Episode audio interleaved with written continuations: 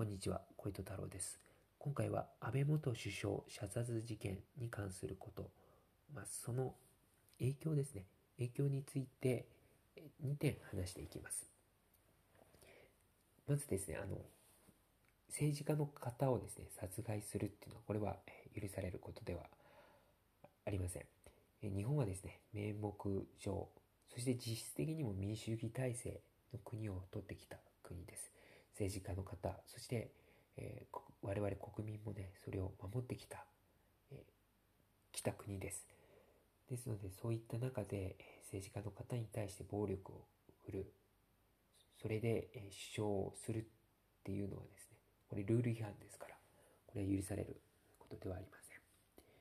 で、本題に入ります。まずですね、自民党の中でのパワーバランスが変化していくということが予想されます。と言いますのも、安倍元首相はですね、今もえ国会議員で自民党にいたわけなんですけれども、最大派閥、えー、自民党の最大派閥の清和会のトップでした。まあ、つまりですね、ヤクザ組織に例えるのも変なんですけれども、ヤクザ組織の一次団体の、まあ、全然トップだったと。ところが今は辞めて、いわゆる名誉職的な、まあ、相談役とか顧問みたいな職についている一方で、えー、最大勢力を誇る二次団体のトップも務めているというような、まあ、立場と思ってください。まあ、いわゆるですね、組織内の最高実力者みたいな位置づけに、えー、近いような人物だというふうに思います。まあ、実質です。あまあ、実質というか、まあ、実際ですね、自民党の中でも、ま、相当な実力者でおられたというのは、これ間違いないかなというふうに思います。と言いますのもですね、私はですね、あのいつもあの選択っていう会員制の雑誌を読んでるんですけども、最新号のその選択においておいてもですね、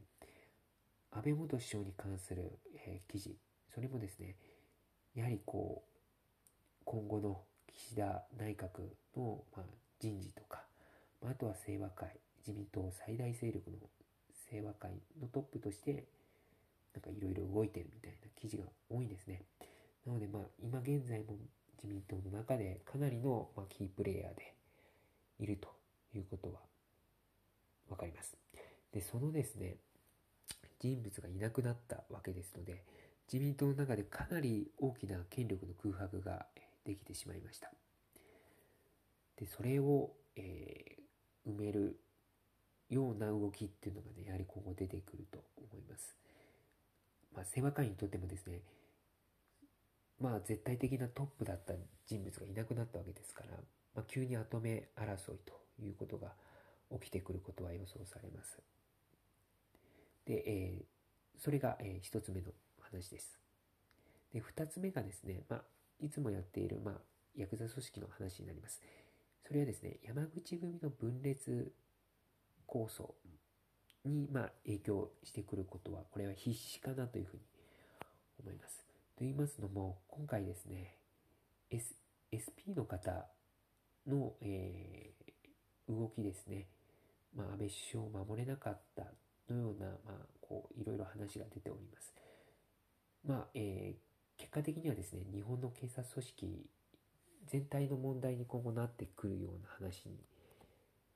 ななってきそうですよね。となるとですね、まあ、日本の警察組織全体が、まあ、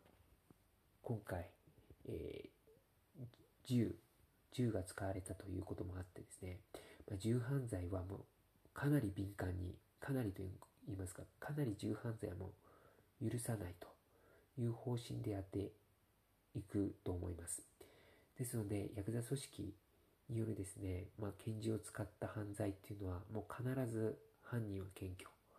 に加えて、それだけでは収まらないかなというふうに思います。つまり、その、えー、団体のトップも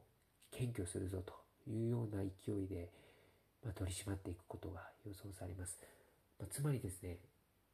今年、そして今年度、もう日本で、えー、拳銃の音を鳴らすことは許さないぞというような強い体制で臨むんじゃないかなというふうに思います。で、そのあたりはですね、あの山口組の、まあ、その中の中心的役割を果たしている行動会っていうのは、まあ、警察の動きに関してはかなり敏感なので、まあ、そういった警察の動きは読んでくるのかなというふうに思います。となると、山口組がですね、まあ、神戸山口組に対してかなり最近攻勢を仕掛けていましたけれども、一旦少し、えー、収まるようなことも